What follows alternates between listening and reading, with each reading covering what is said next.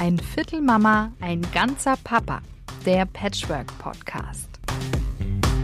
Es geht ums Schlafen und ich hätte gar nicht gedacht, dass es bei so vielen ein so großes Problem ist, auch gerade Patchwork-Familien. Ja. Und ich habe gestern mal bei Instagram eine Fragerunde gestartet und da kam wirklich einiges zurück. Und damit herzlich willkommen zu unserem Podcast.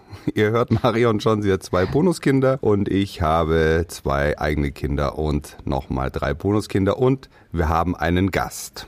Claudia Hilmer ist wieder bei uns. Sie war schon mal bei uns im Podcast. Sie ist Familientherapeutin, lebt selber auch in einer Patchwork-Familie und kennt quasi alle Seiten des Schlafens, weil du auch selber schon mal mittendrin gesteckt bist, ne? Genau, mitten im Bett lag. Sagen wir es mal so. Hallo miteinander. Erzähl mal, was für ein Thema war das bei euch? Also ich erinnere mich und ich hatte tatsächlich jetzt gerade Jubiläum gefeiert mit meinen beiden Großen. Die kenne ich jetzt 20 Jahre. Am äh, 5. Juli habe ich die das erste Mal gesehen und das war auch das erste Wochenende, an dem ich mit dem Kleinsten dann zusammen im Bett lag. Wir sind abends ins Bett gekuschelt und beide Kinder waren im Kinderzimmer und äh, irgendwann nachts um zwei kam der Zweijährige natürlich zu Papa getappert und legte sich in die Mitte. Ab da äh, war ich ein Stück weit beschäftigt mit dem Thema, wie es mir damit geht. Weil du gesagt hast, und ab da musste ich mich dafür entscheiden, wie ich mich damit fühle, wie ich damit umgehe. Dann war meine Frage, ja, wie hast du dich denn gefühlt? Wie fandst du das? Dass das Kind da gleich ins Bett kommt? Ich habe ehrlich gesagt eine Weile gebraucht, bis ich wusste, wie ich es finde. Also das war ein bisschen Achterbahn. Also von auch süß bis irgendwie zwei, drei, vier, fünf Nächte. Ich kann es dir gar nicht genau sagen, aber relativ schnell danach zu merken, boah, wie finde ich denn das jetzt? Äh, eigentlich will ich mich ja jetzt echt gerne an äh, meinen neuen Lover hier kuscheln und das geht jetzt nicht. Und sobald ich es irgendwie versuche, äh, schwupps, ist der Zweijährige wieder in der Mitte.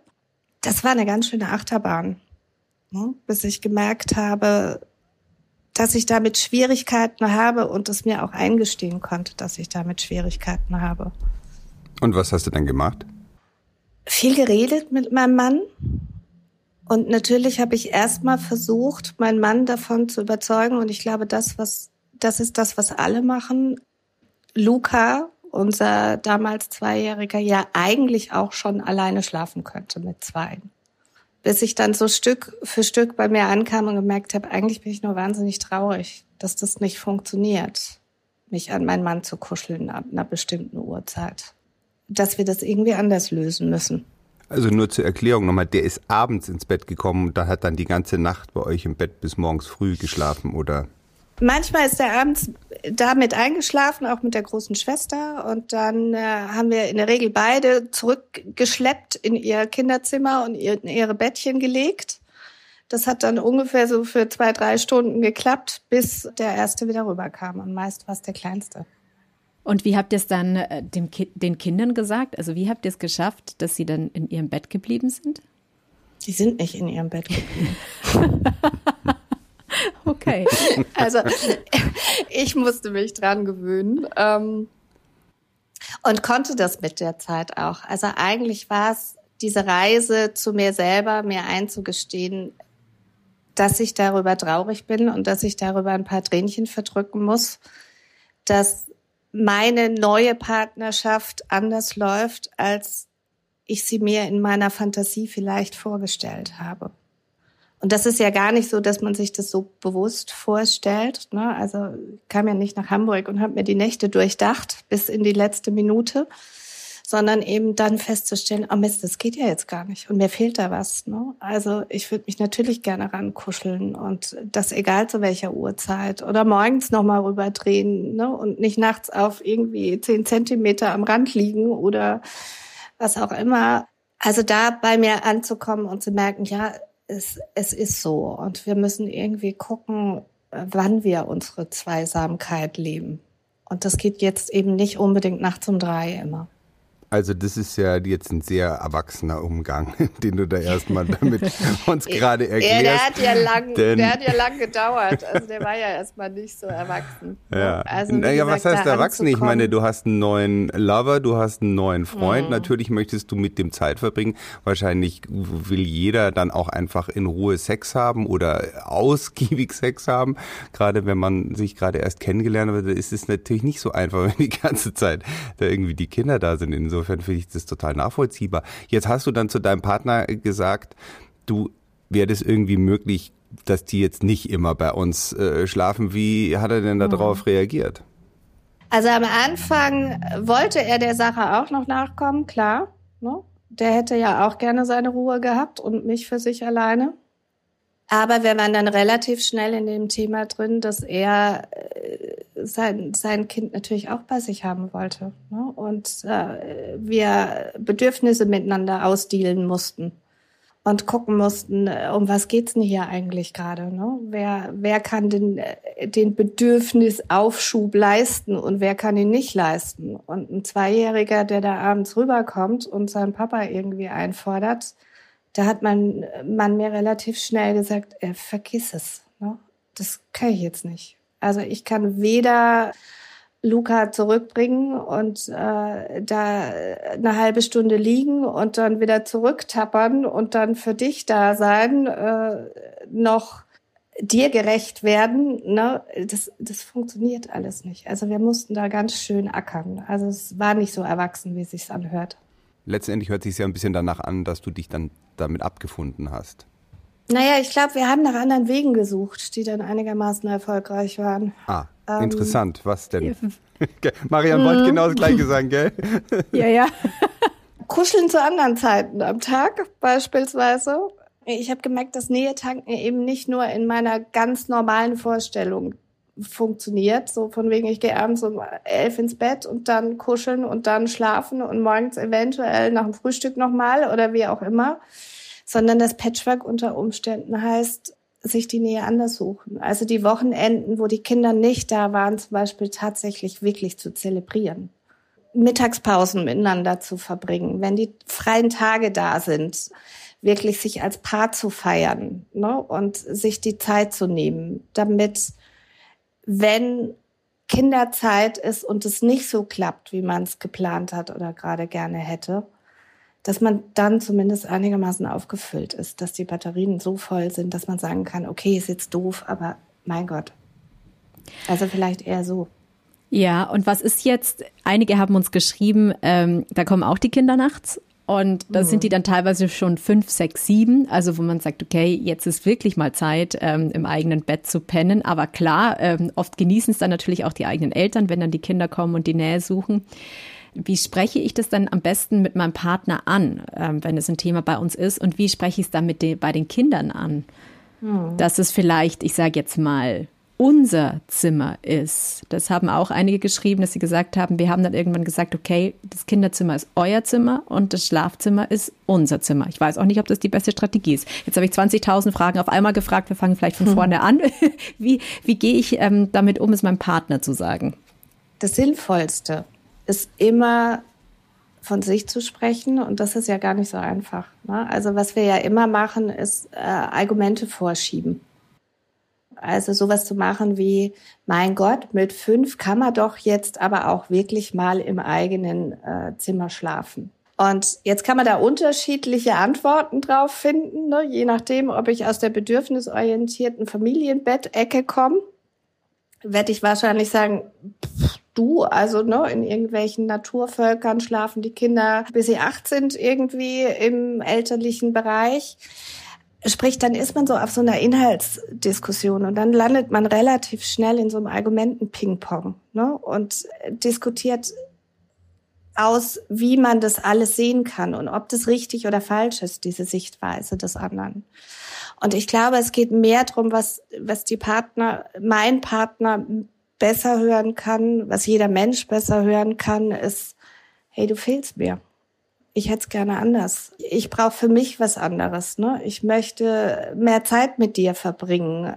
Lass uns gemeinsam einen Weg suchen. Dann ist man eigentlich eine Ebene drunter. Dann geht's nicht um dieses, was ist jetzt richtig und was ist jetzt falsch, sondern dann geht's drum, wie geht's mir denn eigentlich mit der Situation, wie wir haben? Und da gelingt es meist besser, sich tatsächlich miteinander zu verbinden, weil dieses argumentative Abarbeiten an Sichtweisen, das hat in der Regel was Trennendes.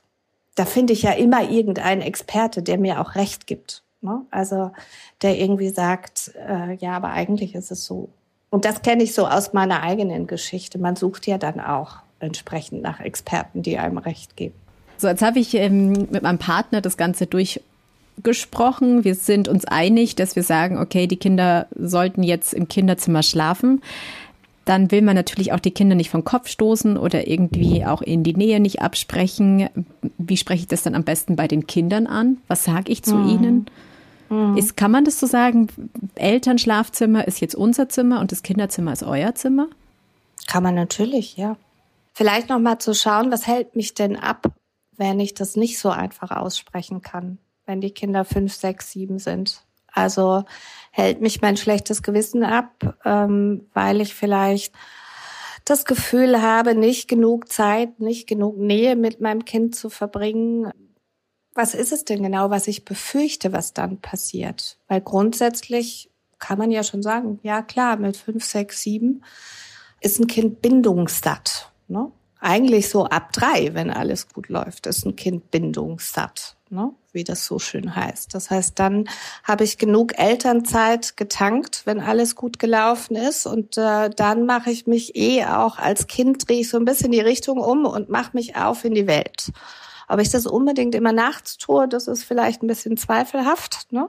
Aber äh, so langsam aber sicher komme ich in, in eine Phase, wo ich das eigentlich gut wuppen kann. Jetzt sind Kinder natürlich ein bisschen unterschiedlich, aber wie gesagt, das würde ich mal so grundlegend drunter legen. Und wenn ich als Elternteil dann aber immer noch Bedenken habe zu sagen, Mensch, komm, da ist dein Bett und wir machen es dir kuschelig und ich bring dich da noch hin und wir genießen die Zeit, wir lesen vor, wir äh, singen und verabschieden uns äh, voneinander und dann gehe ich in meinen Bereich, dann gibt es da ja einen Grund für, warum ich das nicht so leicht ausspreche. Und der hat ja unter Umständen auch eine große Berechtigung gerade in Patchwork-Familien. Hm. Eine klassische Situation, die ich mir da sofort vorstellen kann, ist, die Trennung ist noch relativ frisch, die Kinder sind verunsichert, mhm. hätten eigentlich vielleicht sogar gerne das Elternpaar wieder beieinander und dann brauchen sie viel Geborgenheit und Nähe und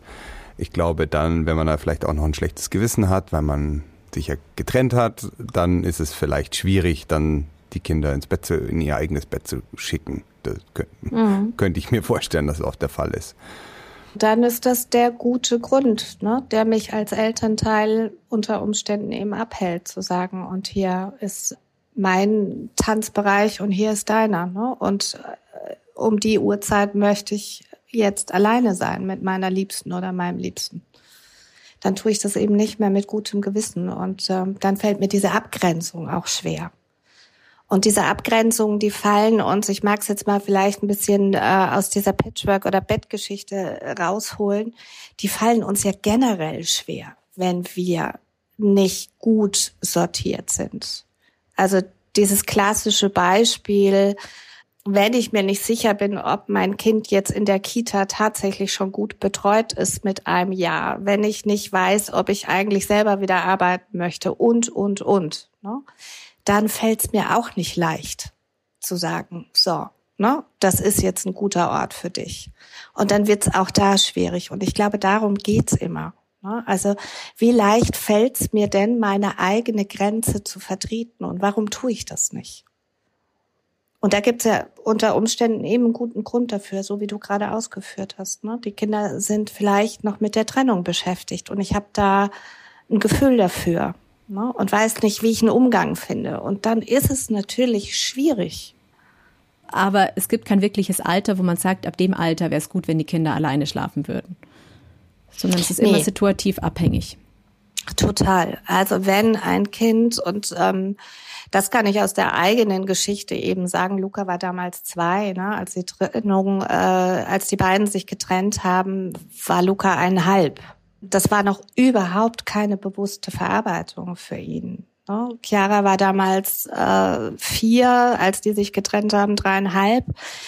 Also die konnte weinen beispielsweise. Die konnte sagen, was sie doof findet. Die konnte sagen, ne, ich möchte jetzt aber zu Mama oder ich möchte zu Papa oder das oder das fehlt mir. Das konnte Luca alles nicht. Und der hat das ausgedrückt, indem er tagsüber ein äh, fröhliches Kerlchen war, aber sobald es irgendwie dunkel wurde, war klar, in dem Moment. Ne? Also ich habe hier irgendwie Angst, äh, dass hier demnächst noch was, noch jemand verloren geht. Ne? Also ich habe jetzt irgendwie nur noch einen am Start hier tagsüber.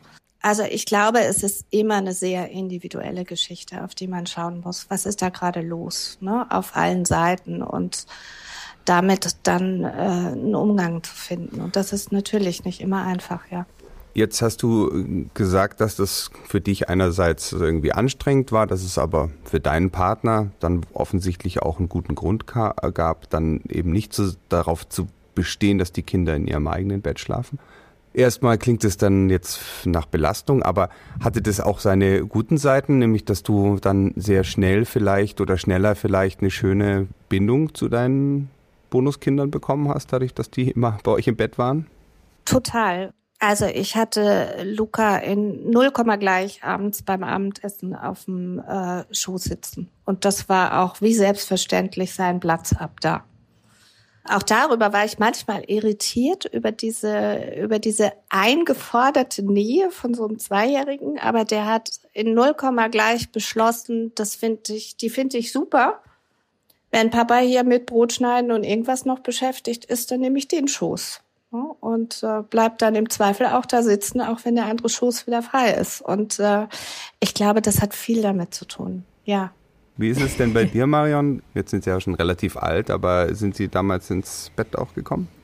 Mm, ich musste jetzt auch heute mal tatsächlich ein bisschen überlegen, aber das war bei uns jetzt nicht so das große Thema. Also sie haben immer ähm, bei sich in den Betten geschlafen, außer sie waren mal irgendwie krank. Was sie manchmal gemacht haben, ist, dass sie dann morgens kamen habe aber auch geweckt, dass ich da teilweise auch überfordert war von der Situation. Ich bin, muss man dazu sagen, eher ein Morgenmuffel und ich, ich brauche eher so meine zwei Stunden zum Aufwachen am Morgen und zu viel Action ist mir einfach zu viel. Und es ist ja auch nicht bei uns der Alltag, sondern es sind ja auch immer, wenn die Kinder da sind, die sind jedes zweite Wochenende da und ähm, etwa sechs Wochen in den Ferien. Insofern ist es jetzt kein, ich sage jetzt mal, kein gewöhnlicher Alltag. Und da habe ich, merke ich schon auch immer ein bisschen mit zu kämpfen. Sie kamen dann früher, manchmal dann halt natürlich früh um sieben ins Bett gewackelt und legt sich dann dazu. Manchmal auch ist natürlich ein dreijähriges Kind nicht, ich lege mich jetzt dazu und schlafe wieder ein, sondern ich quassel und ich mache dies und ich mache jenes und ich möchte gekitzelt werden. Und dann habe ich schon gemerkt, so okay, das wird mir jetzt persönlich einfach zu viel und bin dann oft einfach dann auch schon aufgestanden, weil ich gemerkt habe, ich kann jetzt auch mit dieser Situation nicht so gut umgehen. Ich fand es aber zeitgleich natürlich auch toll, dass sie gekommen sind und auch toll, dass sie sich in die Mitte gekuschelt haben, dass sie dann auch die Nähe gesucht haben, auch zu uns beiden und ein Riesenkompliment. Aber ich habe dann gemerkt, okay, wenn sie dann in der Früh manchmal kam und es mir zu viel geworden ist, dann bin ich tatsächlich aufgestanden und schon mal duschen gegangen. Das hatte aber jetzt nichts damit zu tun, dass ich sie irgendwie abgelehnt habe, sondern dass es mir einfach zu viel geworden ist. Das ist ja auch ein Wahnsinnsprogrammwechsel. Ne? Also von äh, Single-Dasein und einer eigenen Ordnung und äh, was weiß ich, dem gemachten Bett und auf einmal kommen die Kids morgens irgendwie da rein und äh, ich kann mich auch noch erinnern, unsere haben immer äh, die, die Seiltänzerin und der Hund aufgeführt und das gerne äh, zu Startzeiten.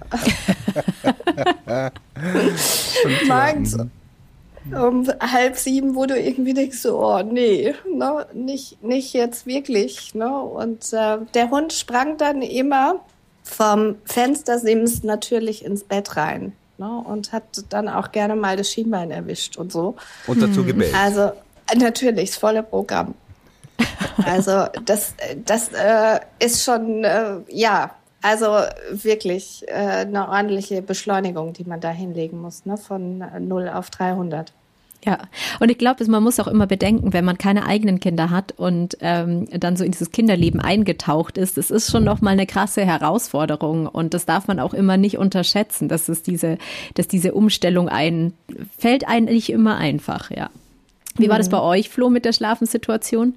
Ich würde jetzt mal sagen, unproblematisch. Meine Kinder waren sowieso nicht so, denen war das nicht so wichtig, da mit dem Betten und so. Morgens vielleicht mal die Kleine. Bei meiner Liebsten, die haben, glaube ich, schon relativ oft auch morgens gekuschelt, auch, auch die älteren Jungs noch, was ich irgendwie eigentlich sehr süß fand, dass das denen noch wichtig war. Da habe ich meistens einfach das so ähnlich gemacht wie du. Ich habe dann bin dann relativ schnell aufgestanden und habe das weitergesucht. Nicht weil mir das unangenehm war, sondern in dem Fall eher, weil ich so das Gefühl hatte, ich bin jetzt da neu sozusagen in diesem in diesem Leben, in dieser Wohnung, in diesem Bett und die brauchen ab und zu einfach ihre Mutter auch noch mal ganz alleine und für sich. Und da gehe ich dann vielleicht einfach schon mal duschen und gebe denen dann da ihre Viertelstunde und das habe ich gern gemacht und kann aber nicht mit einem 16-jährigen Jungen kuscheln. Das ist dann einfach, das war es dann nicht mehr. Das sind ja dann so, ne? Ähm, nee, aber fand es aber schön, dass die immer, immer wieder die Nähe suchen zu ihrer Mutter und fand das ganz toll. Und da habe ich dann einfach Platz gemacht, auch um ihnen zu zeigen, hey, jeder soll hier seinen Platz finden und wenn ihr Nähe zu eurer Mutter braucht, dann bin ich nicht jemand, der da euch da was wegnimmt oder so.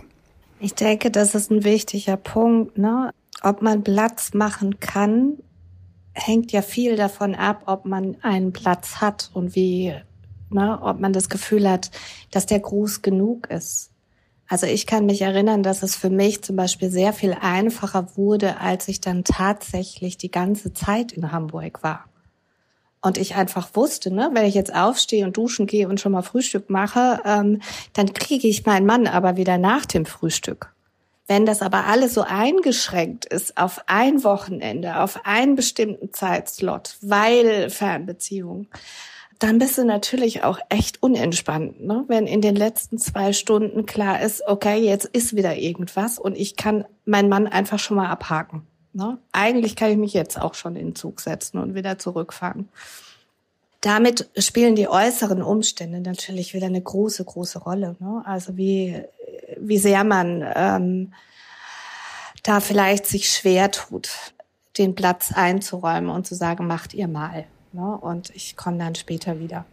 Ja, ja, total. Denn diese Situationen, also die Kuschelsituationen, die ich jetzt gerade beschrieben habe, das ist ja auch jetzt eben nicht jede Nacht, jeden Abend und jede Nacht und jeden Morgen gewesen, sondern so, was weiß ich, vielleicht mal einmal in der Woche. Und dann ist das natürlich was ganz anderes, als wenn man wirklich das Gefühl hat, boah, ich habe echt nie Zeit in Ruhe mit mhm. meinem Partner.